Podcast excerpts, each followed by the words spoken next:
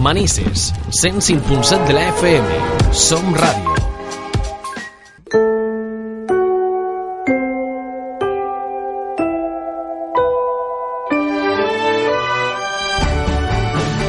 Blanca, Jorge ya en el estudio. Hola Blanca, ¿qué tal? Buenas, aquí estamos. Empezamos bien la semana. Sí, vamos a ver si la empezamos con energía. Esta semana es normal, ¿eh? no hay ningún día festivo, ya los dejamos atrás. Ya se han acabado. Rutina habitual que a veces también la buscamos un poco para hacer lo que de normal hacemos, trabajar, estudiar, buscar trabajo, que bueno, un poquito de todo hay. Volvemos a la normalidad ya. Eso es, y queremos, para empezar la sección, pues que la gente no se desubique y queremos eh, comentarle dónde está tu, tu gabinete, dónde puede contactar contigo de forma personal, dónde estás. Estoy aquí en Manises, en la calle Oeste, en el patio 10, en la puerta 23. Y pueden contactar conmigo a través del número de teléfono 600-712-444 o a través de mi página web blancajorge.com o en la fanpage de Facebook, en Twitter, en cualquier red social me pueden encontrar. Y Hay a través de ahí. Mm. Eh, también quien quiera ahora mismo preguntarnos sobre lo que vamos a hablar hoy, cada semana hablamos de un tema diferente, tiene diversas vías para contactar. Una de ellas, por ejemplo, es el teléfono que pregunten si algo les interesa directamente a Blanca en el 96-153-1634. Y vamos a hablar hoy de inteligencia emocional. Habrá gente, Blanca, que haya escuchado estas dos palabras juntas, pero no sabrá muy bien qué es. ¿Lo definimos? Sí, primero vamos a definir qué es la inteligencia emocional. Y cuando hablamos de inteligencia emocional no nos referimos a controlar los pensamientos o eliminar unas emociones en lugar de otras, sino más bien es una técnica que consiste en vivir mejor con nuestras propias emociones y con las de los demás. Y nos ayuda a cambiar nuestra manera de gestionarlas para obtener un estilo de vida más armónico. Aprender a vivir con esas emociones en vez de intentar que esas emociones no estén en nuestra vida, sino Claro. saber gestionarlas, digamos. Ahora hablamos de emociones, eh, de dónde proceden y qué, qué son, pero también hay veces que las técnicas, Blanca, tenemos que conocerlas y saber cómo utilizarlas, ¿no? Porque a veces no sabemos ni que existe esta, esta técnica que tú nos decías. Exacto. Y hay que saber, pues eso, saber que existe, cómo eh, ponerla en práctica en nuestra vida y cómo mejorar y cómo nos, día a pu- día. ¿no? exacto, cómo nos puede ayudar en el día a día el saber manejar mejor estas emociones que nos, se nos dan en, en cualquier situación cotidiana. Claro. Hablamos de eso y hablamos también de las eh, emociones. Imagino que hay un poco de todo, ¿no? Alegría, enfados, hay un poco de todo en la sí, vida, ¿no? vamos a ver un poquito todas. Y decimos eso, que todas las emociones tienen su lugar en nuestra vida, la alegría, el miedo, la ira, la sorpresa, la tristeza. En nuestra vida cotidiana tendemos muchas veces a catalogar las emociones como buenas o malas o útil- útiles, inútiles y muchas veces no es una clasificación correcta, ya que todas las emociones tienen su utilidad dependiendo muchas veces de- del momento en el que estemos o cómo nos, nos encontramos, porque tienen digamos, como una función de ser unas guías que tenemos heredadas de nuestros antepasados que nos marca una manera de actuar o de vivir según la situación. Que de todo aprendemos, podríamos decir. De las cosas buenas y malas, de todo eso aprendemos. Exacto, y lo vamos acumulando y luego es un conocimiento que podemos utilizar y la- Claro. con las emociones nos pasa, no, nos pasa lo mismo. Y por otra parte, a lo mejor lo que sí que podemos considerar negativo sería algunos efectos de estas emociones en, en nosotros mismos o en los que nos rodea, debido a lo mejor a cómo nos comportamos a raíz de esas emociones. Ajá. Pero no las emociones son, son malas en sí, sino cómo reaccionamos nosotros o cómo nos comportamos en función de cada emoción. Muy bien. Vamos a buscar un poco en nuestros orígenes, ¿no? De dónde proceden las, las emociones. Sí, diríamos que desde el principio de los tiempos las emociones han tenido un papel muy importante en nuestra evolución y en nuestra adaptación como especie humana. Nos han ayudado sobre todo a nuestros antepasados cuando estábamos en las cavernas, digamos, sirviéndonos muchas veces como una señal de alarma para enfrentarnos a lo mejor a desafíos que tenían a su alrededor. Y aunque es verdad que nosotros hemos evolucionado y no vivimos ya en esas situaciones de peligro, pero sí que es verdad que ante un peligro seguimos actuando igual que antiguamente. Se nos, ha- acelera. se nos, se nos queda, ¿no? Eh, Exactamente, en eso nos ha quedado aparte en, en la amígdala, en el cerebro, que es la parte más primitiva, digamos, y por eso mismo nosotros cuando tenemos una situación de peligro se nos acelera el corazón, se nos seca la boca, nos encontramos como mareados, se nos acelera el pulso. Intentamos huir muchas veces. Exactamente, ¿no? se nos tensan los músculos y muchas veces intentamos huir o a lo mejor nos quedamos paralizados y eso lo tenemos heredado de nuestros antepasados. Entonces, lo que decíamos, esas emociones nos influyen en nuestra atención y en la manera de percibir las cosas muchas veces. Y a lo mejor en una situación peligrosa, la atención a lo mejor se concentra solo en lo que podría amenazarnos y lo demás es como que no lo vemos. Nos focalizamos en ese peligro y el resto no lo vemos. Y de otra manera, por ejemplo, podemos ver a lo mejor la vida de color de rosa cuando a lo mejor estamos enamorados y todo lo vemos bonito y todo nos entusiasma. Entonces muchas veces eso que decimos, las emociones juegan un papel muy importante porque nos hacen que estemos más centrados o, más, o percibamos las cosas de otra manera. Claro. Que estemos más alerta o que estemos en una nube, como tú nos decías, ¿no? depende. Hay que saber qué momento estamos en cada, en cada situación, tener una emoción u otra, ¿no? ¿Y qué es eso? ¿Qué es una emoción? ¿Podemos definirla? Sí, la palabra emoción viene del latín, que significa ex movere, que quiere decir movimiento hacia el exterior. Es decir, la emoción diríamos que es una manifestación psíquica unida con la percepción de lo que tenemos en nuestro entorno o de nosotros mismos y nos hace reaccionar. Y nuestro cerebro recibe millones de datos a lo largo del día, pero referidos a la percepción y regulación de las emociones, esos son los que, digamos, trabajarían en este momento y este proceso influye en cómo atendemos, en cómo nos expresamos, tanto el lenguaje verbal, o sea, lo que decimos, como no verbal, cómo movemos las manos, la posición que ponemos, el tono y en otros procesos mentales. Y los estudios realizados hasta el momento distinguen una serie de emociones, digamos, fundamentales y otras que derivan de esas fundamentales. Y estas emociones, que son las básicas, funcionan como unos programas de encendido automático para ayudarnos a responder a los cambios de nuestro entorno. Por ejemplo, si vemos que a lo mejor la situación es propicia de a lo mejor estar tristes o pues seguramente se activará el proceso de la emoción de la tristeza, digamos. Si a lo mejor es más propicia de estar contentos, pues ya se activará la, la, alegría. Y las seis emociones que definió Paul Ekman, que es un psicólogo que trabajó mucho las emociones, son ira, miedo, asco, alegría, tristeza y sorpresa, que digamos son las básicas y ya de ahí ya generan el resto. De ahí ya vendrían el resto de emociones. Me recuerda a una película de dibujos animados del, revés, ¿eh? Eh, que, cada personaje que estaba en nuestro cerebro, pues era eso, ¿no? Era la ira, era el miedo, el asco. Sí, en esta película, o sea, porque en realidad estos estudios que realizó este Paul Ekman son antiguos, y pero es el primero que se hizo de las emociones. Luego ya se ha ido derivando y, por ejemplo, sorpresa se ha eliminado de ser una función, o sea, una emoción básica. Y en la película que tú comentas están ira, eh, tristeza, alegría, asco y, vergüenza creo que es, o, miedo, miedo, y miedo. miedo. Y están muy bien representadas porque aparte es una película que se nota que ha estado asesorada por, por psicólogos y cuando habla de la memoria a largo plazo, a corto plazo y todo eso está muy bien. Está muy bien. La, yo la recomiendo porque explica muy bien las emociones y el papel que tienen las emociones en nuestra vida diaria aunque sea de animación, no quiere que no quiere claro, decir no quiere decir que sea infantil. Para pequeños. Exactamente. Los adultos la podemos ver y nos puede gustar mucho, como nos recomienda, por ejemplo, eh, Blanca. Yo sé que también ha sido recientemente al cine, hablando de películas. Mm. Hay otra que también recomienda. No sé si habla de emociones o no.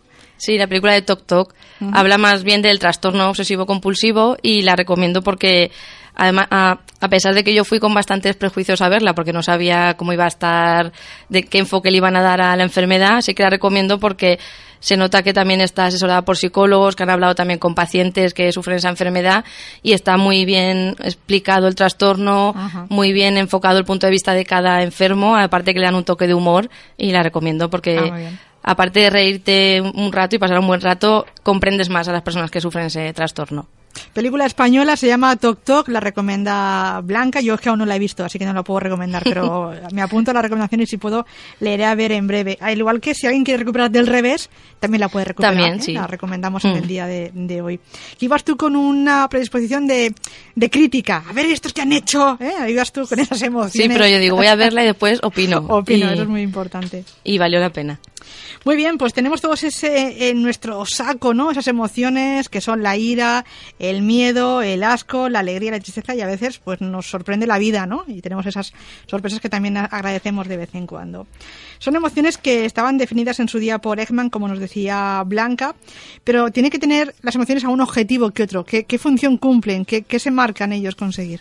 Sí, eh, las emociones tienen el objetivo muchas veces de aclarar nuestros pensamientos, de reforzar nuestro sistema inmunitario, de protegernos de los peligros que nos rodean y de hacer que tomemos decisiones correctas. Pero también tienen contraindicaciones porque pueden llevarnos a veces a situaciones difíciles de estrés, de conflictos, de discusiones. Y podríamos decir que las emociones actúan sobre tres niveles, que serían nuestros pensamientos, luego nuestros comportamientos y finalmente en, nuestras relaciones sociales, o sea, en cómo nos comportamos con los demás. Muchas veces en función de cómo yo me levante ese día o cómo esté, en qué emoción predomine en ese momento, pues yo me relacionaré de una manera u otra con los que tengo alrededor. Ajá. Entonces tienen un, un papel muy importante, tanto positivo como si no las gestionamos bien, como decíamos antes, puede tener sus contraindicaciones con la gente que nos rodea, con nosotros mismos y nuestros pensamientos, que sean más negativos o positivos, y también pues cómo nos comportemos a lo largo del día. Hmm. Eh, ¿Es importante, es, es, mejor, Blanca, vivir a gusto con nuestras emociones o, o es mejor no sé, dejarse llevar o no entenderse o no querer conocerse uno? ¿Cómo nos podemos comportar? Es mejor eh, vivir a gusto con nuestras emociones. De hecho, muchos estudios científicos han puesto de manifiesto que las emociones que no controlamos pueden tener un efecto negativo, tanto en nuestra salud mental como en nuestra salud física. De hecho, un estudio reciente de la Universidad de Londres, en 2009 aproximadamente, ha confirmado que existe una relación entre las emociones que no controlamos, por ejemplo, de ira, y los accidentes cardiovasculares. Es decir, las personas que controlan sus emociones disponen de una mayor probabilidad de tener buena salud, de vivir más y de gozar de relaciones sociales enriquecidas. Muchas veces si somos capaces de, pues eso, de controlarnos, no que las emociones se apoderen de nosotros, sino de ser nosotros los que las dirijamos, viviremos mejor, nuestra tensión estará mejor, nuestro estrés será menor y viviremos más felices también. Igual la gente que nos escucha hoy se pregunta eso, ¿no? Pues cómo podemos llegar a tener ese control sobre las emociones. Sí, eso es lo que veremos luego, que más bien es, eh, más que controlar esas emociones, sería el aceptarlas. Vale. Es decir, si por ejemplo, pues yo me levanto un día a lo mejor un poco triste, a lo mejor tengo que aceptar que ese principio del día está siendo un poco triste y que ya después a lo mejor me pasarán cosas que hagan que ese día sea más alegre, pero muchas veces si luchamos contra esa emoción y yo no quiero estar triste y porque estoy triste y yo no merezco estar triste, si empezamos así, vamos a, a, entristecernos más, incluso al final a cabrearnos. Ahí estamos alimentando un poco nuestra tristeza, que no pasa nada por estar un día triste, pero tampoco hay que alimentar ese sentimiento, esa emoción. ¿no? Exacto, o sea, tenemos a lo mejor que aceptar que en ese momento estamos así, pero que puede cambiar y muchas veces el no luchar contra eso, sino el aceptarlo es mejor, porque si no, aparte de estar triste, luego podemos estar enfadados o podemos estar de otras muchas maneras, que en cambio si acepto estoy triste, pero a lo mejor esta tarde me pasa algo bueno, o a lo mejor mañana será otro día, lo voy a llevar seguramente mejor y probablemente a lo largo del día irá desapareciendo claro. esa tristeza. Si estoy abierto ¿no? a, a, otras emociones que pueden aparecer en ese día, mm.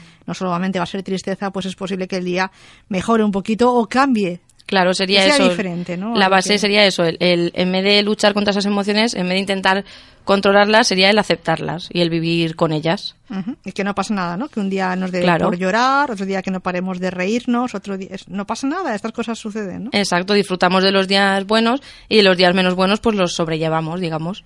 Uh -huh. Tenemos nosotros también una especie de, como los, como los, aviones, una especie de piloto automático que se va encendiendo o apagando, ¿sí? Sí, en un avión, bueno, lo que decimos, el piloto automático permite que funcionen los aviones sin que intervenga, sin la intervención humana, uh -huh. con ciertos mecanismos que son indispensables para el, que se desarrolle el vuelo. Pues, por ejemplo, a nosotros nos pasa lo mismo. Cuando a veces estamos cocinando un plato que hemos hecho muchísimas veces, estamos con el piloto automático encendido. Es decir, estamos haciendo el plato, pero en realidad estamos en otra cosa. Pero no, sé, no tendría que ser así. Exacto, tenemos que estar en lo que estamos haciendo, pero sí que es verdad que nuestro cerebro muchas veces, cuando ha hecho algo numerosas veces, la atención la tiene en otro sitio. Eso lo hace como de manera automática, digamos, entonces nuestra atención no está 100% ahí, pero en realidad sí que somos conscientes de lo que estamos haciendo. Vale. No, y... lo digo por intentar cambiar, es decir, de, de disfrutar de lo que hacemos eh, sí, porque este si caso... por ejemplo es un plato con que hayamos hecho muchas veces, ese día a lo mejor vienen a comer a casa unos familiares que otro día no han venido, pues podemos disfrutar de esa elaboración aunque sea un plato que hayamos hecho muchas veces. Claro. Y nos llevamos esa experiencia también para nosotros. Por eso, que es mejor a lo mejor no hacer todo con eh, piloto automático, sino disfrutar de lo que hacemos en cada momento, Exacto. aunque sea una cosa que hagamos todos los días, ¿no? Y lo que decíamos, cuando nuestros pensamientos y comportamientos se producen automáticamente, adoptamos un comportamiento, eh, por ejemplo, comer o contestar al teléfono, sin ser conscientes de lo que hacemos. Y el funcionamiento automático tiene muchas ventajas, como por ejemplo, pues ejecutamos más rápido, nos permite realizar varias acciones al mismo tiempo o tener esa memoria en procesos difíciles, como por ejemplo ir en bici. Y para, pero este modo de funcionar también conlleva algunas desventajas, que es como decíamos, uh -huh. que muchas veces nos lleva a repetir viejos hábitos o cosas que hacemos mal que ya no nos son útiles. Claro. Y este proceso lo hemos heredado de nuestros antepasados, que es un sistema de alarma y de protección muy eficaz. frente a un peligro, nuestros antepasados reaccionaban eh, con el ataque, la huida o, el, repliegue. Y estas respuestas todavía están presentes en nuestra actitud frente a las emociones. Muchas veces intentamos evitar al máximo lo que nos resulta desagradable o nos hace sufrir y buscamos, lo que, y buscamos lo que nos parece positivo. Pero, sin embargo, es mejor frente a las emociones eh, no intentar evitarlas, sino, digamos lo que decíamos antes, intentar asumirlas porque es posible evitar o controlar algo externo, pero muchas veces no es posible evitar cosas que nos pasan internamente, como nuestras emociones, nuestros pensamientos. Y lo que tú comentabas, es mejor en vez de funcionar con este piloto automático, disfrutar más de lo que hacemos, de los aunque sean cosas que hemos hecho muchas veces, no siempre lo vamos a hacer igual. Y si estamos más atentos, nos concentramos más y disfrutamos más de ese momento. Por ejemplo, hay veces que asociamos las emociones con el amor, ¿no? Hay mucha gente y dice, no, no, no, no me quiero enamorar cuando rompe una relación. Y dice, no, no, yo ya no me voy a enamorar de nadie más, porque voy a sufrir, y es lo que tú acabas de decir, ¿no? Prefiero no, no enamorarme eh, para no sufrir, aunque igual se quita la oportunidad de decir, igual conozco a alguien que me va a hacer disfrutar y no, y no me hace sufrir. Exactamente. Y porque algo que nos haya pasado con otras personas no quiere decir que se repita, porque no todo el mundo es igual y yo tampoco estoy siempre en el mismo momento vital, digamos. Entonces, si yo tengo una relación cuando tengo 30 años y luego tengo otra relación cuando tengo 40 años, ya no veo las cosas de la misma manera. Y que lo que tú dices, y muchas veces privarnos de enamorarnos o de vivir cosas por evitar sufrir, no es algo sano, porque a lo mejor no sufrimos y nos hemos perdido ese, esas experiencias buenas o esas cosas positivas mejor, como nos dice Blanca, estar un poco eh, abiertos a lo que nos pueda pasar, sea eh, muy mm. bueno o sea no tan bueno, y bueno, y aprender de las experiencias, de lo que nos transmiten, esas experiencias que nos aportarán algunas emociones que tenemos a veces que descubrir en nosotros incluso, ¿no? Claro, porque incluso de las emociones negativas aprendemos, porque a lo mejor aprendemos cómo gestionarla la próxima vez que nos suceda, o cómo hablar mejor a la persona que tenemos al lado, o cómo llevarlo mejor. Entonces todo tiene, de todo tenemos que sacar un aprendizaje, de lo bueno y de, y de lo malo pero muchas veces es más fácil, pues eso, disfrutar lo bueno y lo malo, eh, llevarlo muy mal, pero tenemos que ser capaces eso de sacar ese aprendizaje incluso de las experiencias no tan positivas. Tú antes decías que las emociones, pues, eh, actúan en tres niveles, ¿no? Lo recordamos en, los pensamientos que tú decías, ¿no? En los comportamientos, en, cómo actuamos y en las relaciones con sociales, en las relaciones con los demás. Muy bien. Y bueno, ¿cómo hablamos de, de, las, la necesidad ¿no? de, acceder a las emociones? ¿Cómo lo hacemos? Sí, pero muchas veces confundimos eh, la necesidad fundamental muchas veces con la manera de responder a ellas. Por ejemplo, es interesante observar qué necesidad de verdad tenemos en nuestros deseos, porque realmente muchas veces necesitamos aquello que deseamos o en realidad deseamos aquello que verdaderamente necesitamos. O sea, muchas veces tenemos que saber diferenciar lo que yo necesito de verdad de lo que a lo mejor me gustaría tener y no es una necesidad básica, digamos.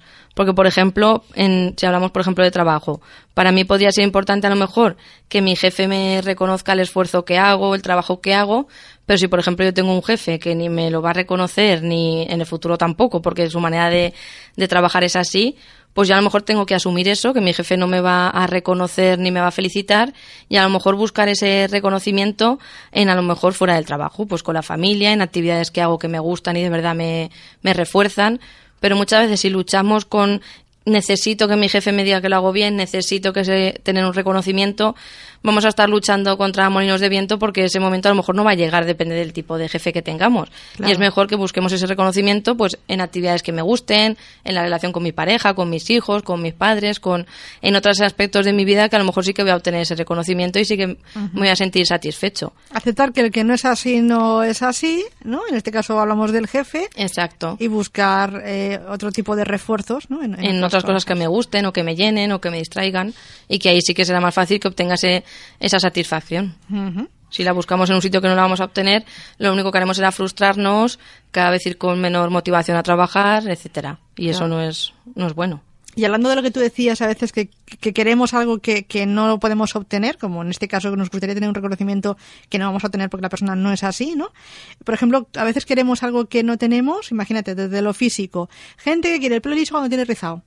Gente que quiere ser alta cuando es bajita. Eso a veces también eh, no estamos a gusto, ¿no? Con lo que tenemos sea material, sea físico. Sí, por eso lo que decíamos, que muchas veces es, hay que diferenciar de lo que de verdad necesitamos Por eso. o de lo que a lo mejor deseamos sin tener necesidad de ello. Y muchas veces aprender a asumir cómo somos, Claro. tanto para bien como para mal, lo que podamos mejorar lo mejoramos, pero lo que no, como por ejemplo, Oye, tengo el pelo rizado, yo lo quiero liso, no puede ser, y lo aceptas. Exactamente, lo ¿No? aceptas No y luchas. exactamente y te ves bien con, con ese tipo de pelo, con la altura, con el peso, con lo que sea. Con lo que sea. Pero muchas veces si aceptamos eso vamos a vivir mejor en nuestro día a día, no vamos a estar siempre peleando contra algo que no que no va a llegar. Con un quiero y no puedo, que Exacto. en la calle decimos muchas veces eso, esto es un quiero y no puedo, ¿no? Pues y eso solo, hace, solo te hace estar en continua lucha, siempre cabreado, siempre viendo lo malo, cuando en realidad pues tienes el- a lo mejor lo que hablábamos del pelo liso o rizado, pues a lo mejor si lo tienes rizado, pues puedes hacer cosas que quien lo tiene liso no puede hacerse a lo mejor esos peinados, o simplemente aceptar que lo tienes así y verte bien con ese tipo de pelo, por ejemplo. Que es, es la técnica que tú decías antes de la inteligencia emocional. Exacto, aceptar esas emociones y no intentar luchar, sino las aceptamos, las gestionamos y vivimos con ellas en el día a día. Eso sí es que es más fácil. Lo que pasa es que Sí, también en nos realidad gusta sí. complicarnos la vida, quizá. Sí, pero también muchas veces por eso, por tampoco saber los beneficios que lleva el vivir de otra manera. Muchas veces crecemos así y no sabemos que pensar de otra manera es posible o Claro. qué beneficios tiene. Porque muchas veces cuando sí que, yo lo veo mucho en mi consulta, cuando sí que le enseñas a la persona a pensar de otra manera, a ver las cosas de otra manera, te lo agradece. Y antes no lo ha hecho por eso, porque no sabía, porque no, ni siquiera conocía que existía la posibilidad.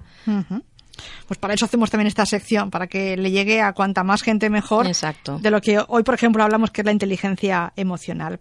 Hablábamos eso, ¿no? De no, no confundir a veces lo que tenemos con, con lo que deberíamos de tener o con lo que nos gustaría tener, sino que así son las cosas y a veces hay que digerir un poco eso. Y tenemos que cuidarnos mucho, ¿no? Eso siempre lo he escuchado yo, esa frase. Hay que cuidar muchísimo de uno mismo. Sí, porque es importante que nuestras necesidades estén eh, satisfechas. Y si están satisfechas o no, nos, nos lo indican las emociones agradables que experimentamos. Y realizar habitualmente actividades que nos gustan es un buen modo de cuidar de nosotros mismos.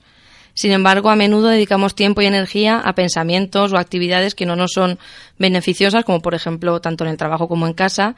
Y muchos seres humanos muchas veces empiezan a ocuparse de sí mismos cuando están enfermos o después de un accidente o tienen una crisis vital, digamos, y entonces es cuando se dan cuenta de que de verdad es importante cuidarse de nosotros mismos.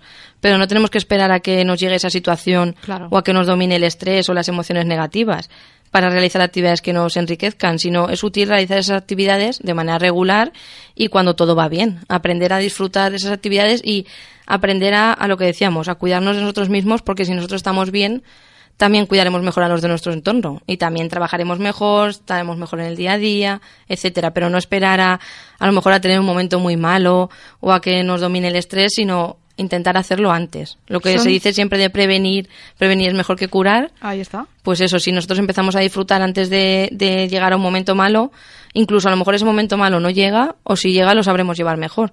Que si nos esperamos a lo mejor, pues eso, a que todo vaya mal para decir voy a cambiar mi manera de vivir, pues vamos a cambiarla antes. Que es una, situa- una situación más, más extrema, ¿no? No hay que llegar a ese Exacto, extremo. no hay que llegar a ese punto para decir voy a pensar de otra manera o a sentir de otra manera, sino vamos a intentar hacerlo antes para muchas veces también evitar que esas situaciones malas lleguen o cuando lleguen las llevaremos mejor, las sabremos llevar mejor. Yo creo que cuando uno es observador, cuando uno está abierto en, en la mente, en lo que escucha por la radio, lo que le cuentan, pues eh, a lo mejor hay gente que hoy ha escuchado esta sección porque era el día que tenía que escucharla, ¿no? Y es el día que dice, pues voy a empezar a cambiar, ¿no? No esperar a ese momento tan radical que tú decías, a cambiar mi forma de ser, ¿no? Sino, ¿por qué no? Mira, ha llegado el día, puede ser un día cualquiera. Claro, un día sin, hagámoslo, ¿no? sin un motivo fijo, simplemente cambiar las cosas un día porque sí, ¿no? A lo mejor pues eso que muchas veces hay gente que cuando un familiar cercano tiene una enfermedad muy grave o una ruptura o que dice voy a cambiar, pero cambiemos antes. Claro.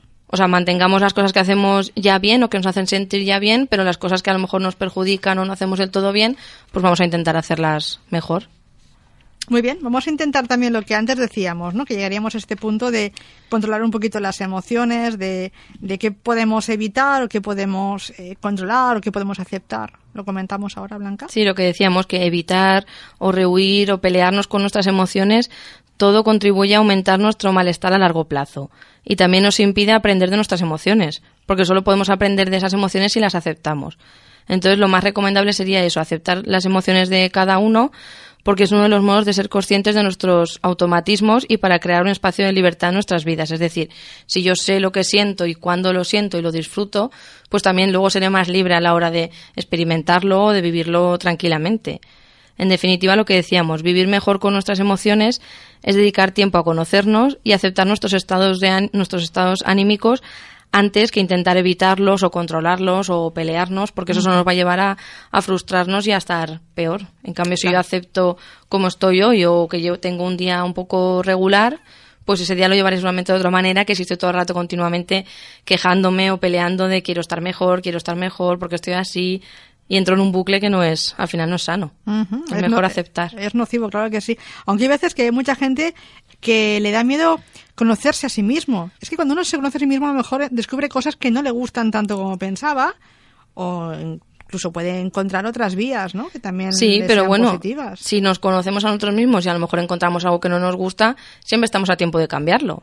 Si a lo mejor conociéndome descubro que tengo a lo mejor más pronto del que pensaba o soy más sensible de lo que pensaba, pues lo que no me guste lo puedo cambiar y lo que me guste lo puedo seguir disfrutando. Pero no es malo conocerse a sí mismo. Pero sí que es verdad que tú comentas que muchas veces hay ese miedo a que voy a descubrir. Pero lo que descubramos no pasa nada. Si es algo bueno, lo llevaremos al día a día y si es algo que no es tan bueno, que es algo negativo, lo podemos mejorar. Siempre estamos a tiempo de cambiar. Son cosas que se pueden mejorar y cambiar. Hay que ser valientes, aunque seguro que en tu vida eh, a nivel profesional te has encontrado con gente que digan, yo a estas alturas de mi vida yo ya no cambio, yo ya no voy a cambiar. ¿Qué, ¿Qué, hacemos cuando tenemos eh, esa postura? Claro, pues intentamos que cambie primero esa mentalidad, porque si no cambia la mentalidad de querer cambiar, valga, la redundancia, no vamos a conseguir nada ni vamos a poder trabajar. Pero si conseguimos que cambie esa manera de pensar, cuando luego cambia sus pensamientos, sus hábitos, sus conductas, es la primera, esa persona que antes decía eso es la primera en decir gracias, eh, me he dado cuenta de que ahora vivo mejor, estoy más tranquilo, disfruto más de mis seres queridos, pero muchas veces hay muchos, como lo que comentamos antes con la película, muchos prejuicios a decir, yo no voy a poder cambiar ya, yo soy mayor, no vale para nada, no podemos cambiar, pero eso no es verdad. O sea, son cosas que se pueden cambiar, que cuestan un trabajo y un tiempo, pero se pueden cambiar. Nadie ha dicho que sea fácil. Exacto, no es fácil. es imposible. Exacto.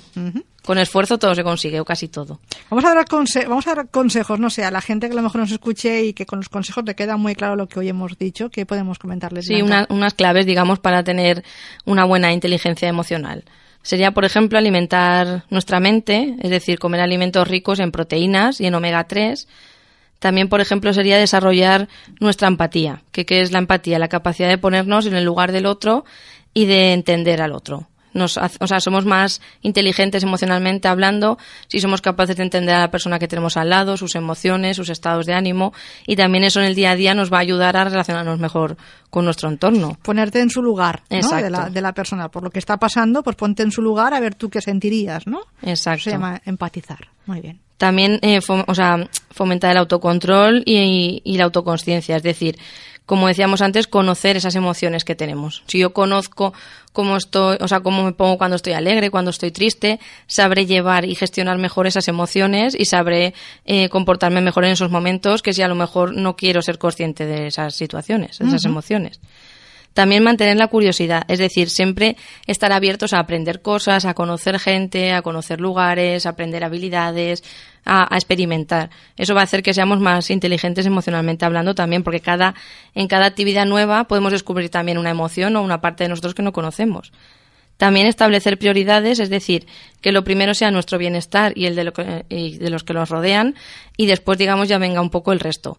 Muchas veces, si no somos capaces de hacer esa diferenciación, también nos conlleva tristeza, nos conlleva enfado por no ser capaz de hacerlo. Entonces, si somos capaces de establecer prioridades, mejor para nuestro día a día.